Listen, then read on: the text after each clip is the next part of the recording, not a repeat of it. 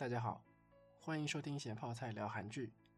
啊，作为一部专注剧透五百年的祖传剧透节目啊，那么我这个节目呢，里面是涉及了非常多的剧透的。那么在收听时呢，是要做好心理准备的。那么第二部最近上线的剧就是《Life》，它并没有中文啊，《Life》。Life 呢是李栋旭，李栋旭主演的。那么他如果听名字不熟，那么他就是鬼怪里的那个阴间使者啊，也就是和鬼怪男主同居的那个男人啊，眼睛眼皮有点耷了，有点睡不醒的感觉。当然了，他在这部剧里面依然是有点睡不醒的这种感觉。那么这部剧。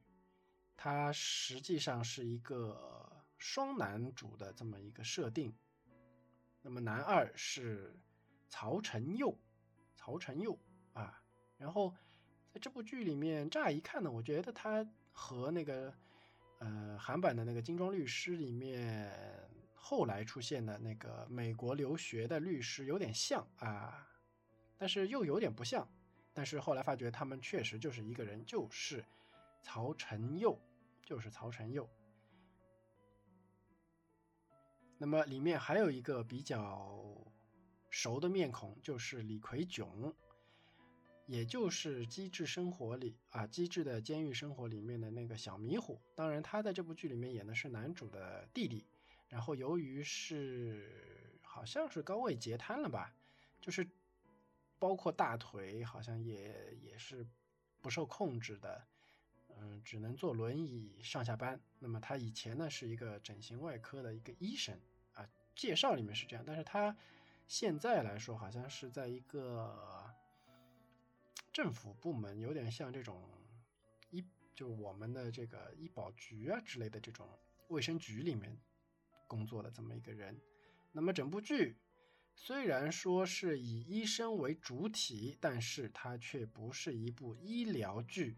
啊，这部并不是医疗剧，虽然整个故事都是围绕医院发生的，但它更像是一部宫斗剧，一部办公室斗争剧啊，完全跟医疗没有什么半毛钱关系。怎么说呢？就是整个故事一开始，男主的老爹就死了。那么男主的老爹是谁呢？就是这家医院的院长。然后呢，他死在副院长家里面，虽然说最终被判定为是意外，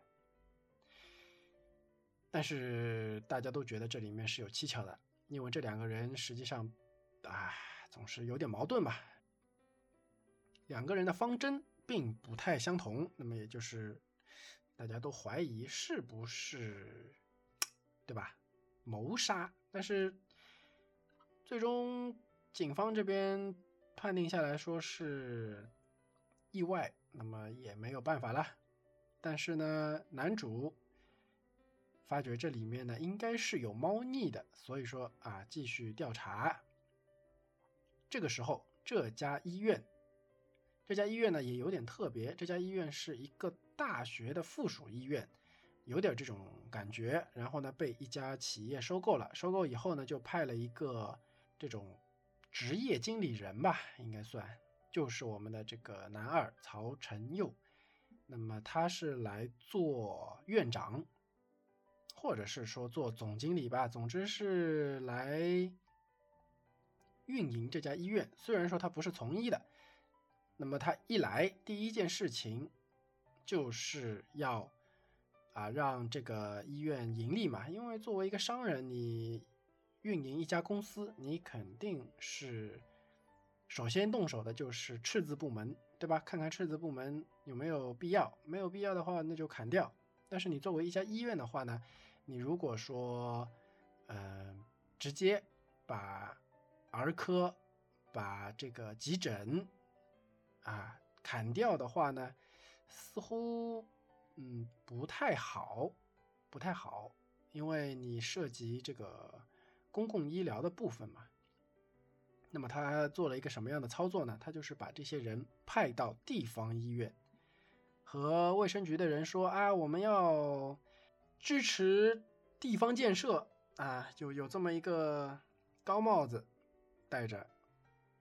然后呢，和下面的人说起来，就是说要去，就有有点类似我们这种，嗯，去西部大开发的感觉。剧中的一些数据的话呢，就是说地方的。一些很多医院啊，它比如说像儿科啊、像妇科啊这种，就人员非常的缺失。然后当地的一些，比如说像生孩子啊，这个就很有问题。那么基本上这种医疗资源都集中在首尔，集中在城市啊。那么和我们国家其实都差不多。就是最好的医生都是在北京啊、上海啊这种，那么大家都会蜂拥到这些地方来看病。但是有一些东西你很难，就是怎么说，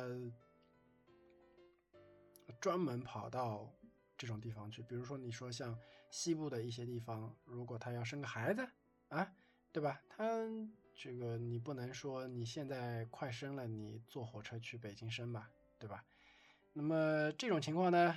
就导致啊，我们的这个男二刚刚接管医院以后，就想到了这个主意。那么，其实作为医院里面的这个工作人员，大家都是能够看得出来的，你这不就是要砍我们的这个部门嘛？那么就开大会啊，开大会，那么然后来进行质疑。那么我们的这个男主，虽然说这场会是解决掉了，但是这场会。他解决的方式呢，是站在道德高地，啊，站在道德高地，就是说，一来是说你们当医生之前，你们说要宣誓啊，不管是救谁也好，都可以。那么你们现在为什么不肯去支援对地方？啊，我们医院没有儿科，没有急诊，首尔有很多地方有儿科有急诊啊，但是地方呢？这个地方它就是没有儿科和急诊，你们不去啊？你们说什么人心人数啊？对吧？啊，站在道德高地上面，然后也有人会质疑说啊，你把我们这些人调到地方去，谁给你的权利啊？啊，我们可是公共医疗、公共资源。然后呢，我们的男二依然是站在道德高地啊，你说公共资源的啊？哦，公共资源就是首尔人是公共吗？啊，地方的人就不是公共了吗？好，基本上全部都是以这种方式给顶回去的。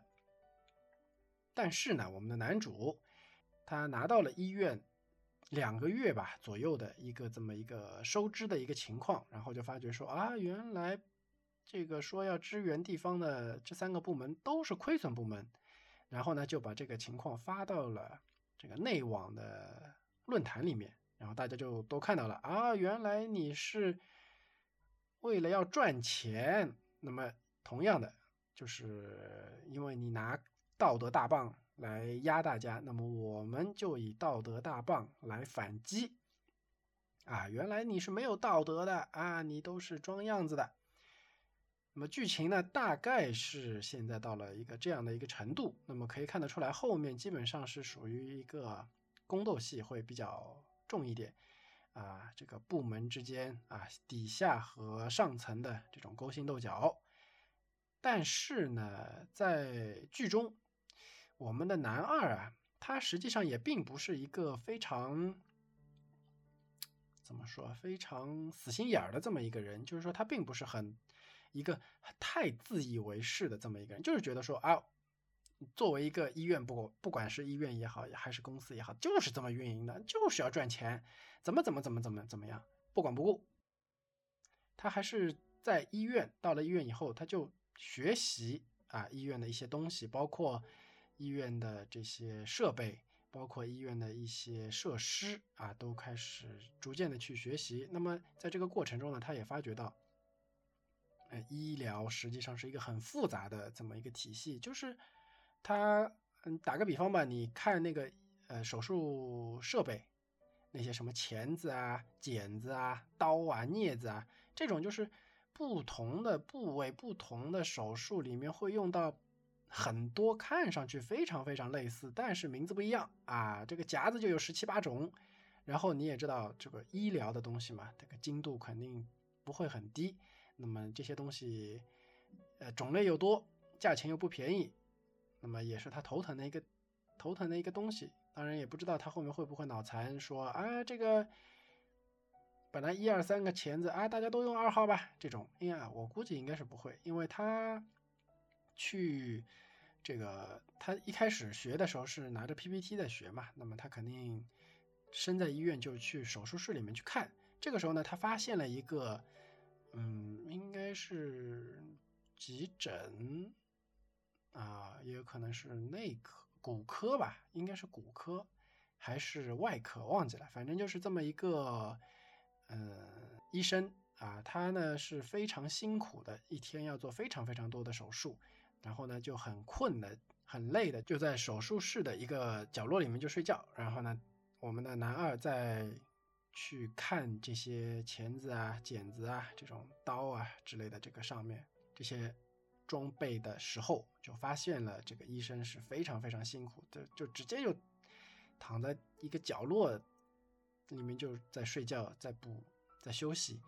那么不知道后面的剧情会不会嗯着重的来讲这个男二的。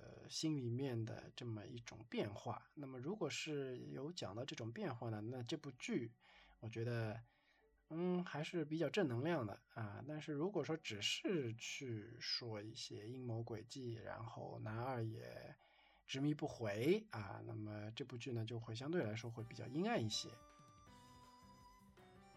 那么接下来《Life》这部剧我们说的差不多了，那么。如果你喜欢我的节目呢，请订阅、点赞以及转发。那么，如果你有任何的疑问或者有要求，那么可以在下面留言。那么今天咱们就先聊到这儿，下期再见。